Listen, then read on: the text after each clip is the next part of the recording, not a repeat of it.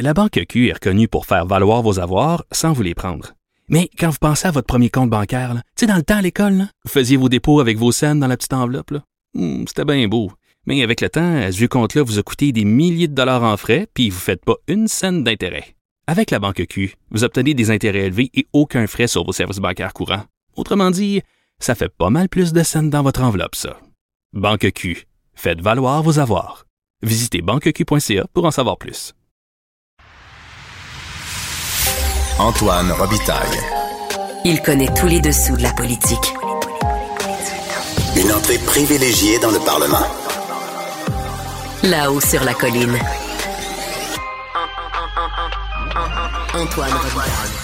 Bon jeudi à tous. Aujourd'hui à l'émission, la CAQ est-elle la seule responsable de l'aggravation fulgurante des problèmes d'itinérance? Québec solidaire a donné l'impression que c'était le cas ce matin. On en parle. On parle de ça et de plusieurs autres sujets, notamment le boycott de Facebook, avec le député de Tachereau, Étienne Grandmont. Mais d'abord, mais d'abord, c'est l'heure de notre rencontre. Les voix de la voix. Émotionnel ou rationnel. En accord ou à l'opposé? Par ici, les brasseurs d'opinion et de vision. Les rencontres de l'air. Bonjour Guillaume Lavoie. Antoine Robitaille, bonjour. Expert en politique publique. Euh, on commence tout de suite par une analyse sportive de la période de questions.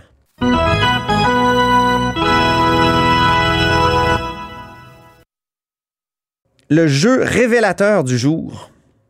Oui, Antoine, le jeu révélateur là-dessus, et ça a commencé, je pense que c'est tout à fait correct.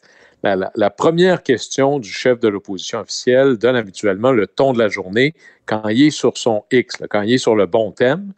Et là-dessus, tant euh, Marc Tanguay, chef des libéraux, puis après ça, Gabriel Nadeau-Dubois de Québec solidaire ont tous les deux parlé de l'itinérance. hein, C'est le thème avec le grand sommet des municipalités sur cet enjeu-là, ce qui démontre que les municipalités sont capables de pousser un certain agenda en politique provinciale Hmm. Et il était de bon augure que l'on parle de ça.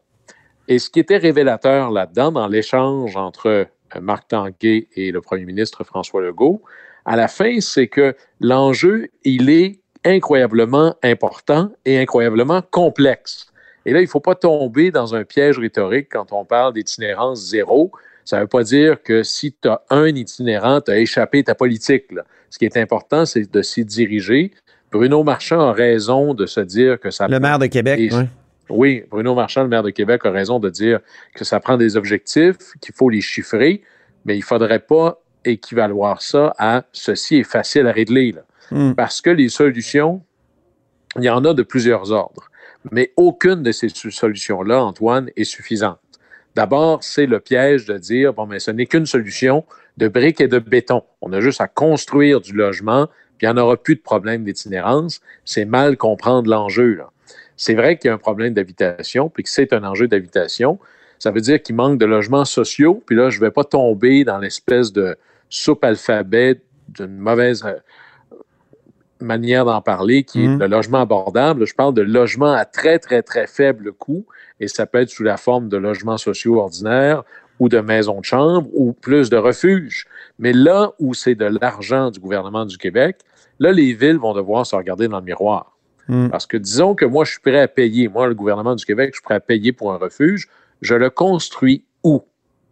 Il est où dans le plan de zonage la pré-planification, parce que c'est à ça que ça sert, le zonage, de dire ici, il y aura un refuge pour soigner les personnes en situation d'itinérance. Et si tu n'en as pas, ben, ça veut dire que tu n'es pas prêt avec ton bout de responsabilité. Là. Et ils ne peuvent pas tous être au centre-ville. Par exemple, si c'était à euh, Québec, ça... Ils peuvent pas tous être trop gros aussi. Exactement. Écoute, ils On- sont là. Ici, à Québec, on a l'Aube-Rivière, là, qui a été euh, déplacé et agrandi. Je te dis, ça a été déplacé de même pas un kilomètre. Mais ça a changé la dynamique dans Saint-Roch parce qu'en plus, ça, ça a coïncidé avec l'explosion du phénomène. là. Mais c'est devenu comme euh, la rumeur s'est répandue dans ces milieux-là qu'il y avait un 5 étoiles à Québec. Ça fait que euh, ça a attiré énormément de- de- de- d'itinérants supplémentaires. Alors, Ben, euh, ça en prend plus. Qu'il soit magnifique, c'est pas c'est tant mieux. Non, c'est Ça ça. en prend plus. Il faut qu'ils soient intégrés dans leur milieu. On peut pas toutes les mettre au centre-ville, c'est courir après le trouble. C'est ça. Et c'est pas juste un enjeu de centre-ville, centre-ville de Québec ou centre-ville de Montréal. Maintenant, c'est à la grandeur euh, Du Québec. territoire du Québec. Ouais. Alors, il faut, si les villes, si vous, vous êtes une ville, puis vous venez me voir au gouvernement du Québec pour avoir de l'argent, montrez-moi votre plan d'aménagement. Où est-ce qu'il est le 1, 2 et 3e refuge que vous voudriez? Là? Et si vous n'avez Mhm. pas fait ce travail-là, il y a un bout qui vous appartient. L'autre enjeu, c'est les soins. Parce qu'il y en a qui sont en situation d'itinérance, Antoine, parce qu'ils n'arrivent pas à se loger, financièrement parlant. Mais il y en a que c'est parce qu'il y a des enjeux de santé physique, santé mentale beaucoup, ou de dépendance à des drogues Mais oui. où ils ont besoin de. Ça, on parle beaucoup en éducation.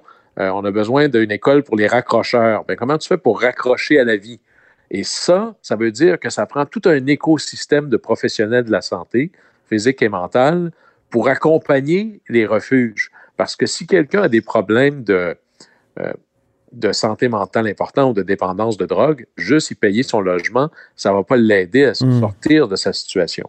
Puis à la fin, ben là, c'est peut-être une vieille recette, mais elle fonctionne.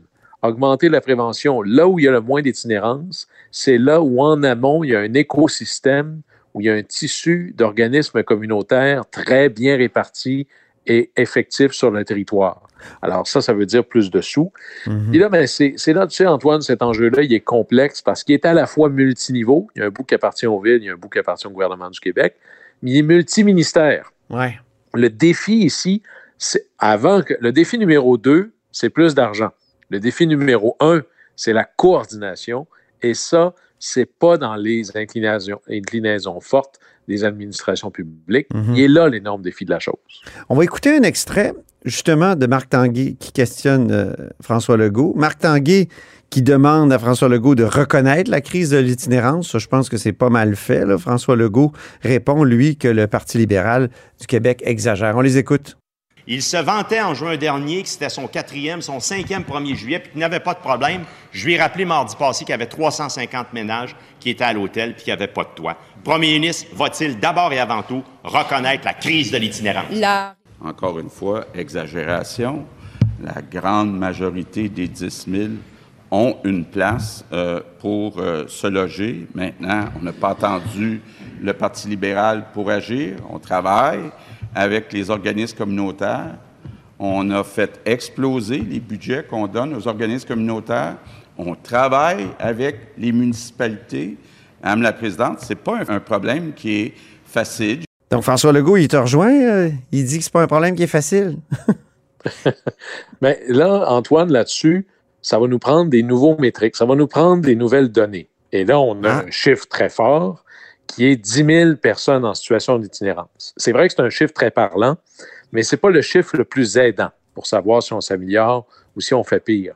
Parce que l'itinérance, ce n'est pas une condamnation à vie. C'est pour ça qu'on parle souvent de situation d'itinérance. On tombe en itinérance, on finit par s'en sortir. Hmm. La donnée qu'on a besoin, c'est combien de temps quelqu'un se retrouve ou est en situation d'itinérance. Est-ce que c'est six mois et il en ressort?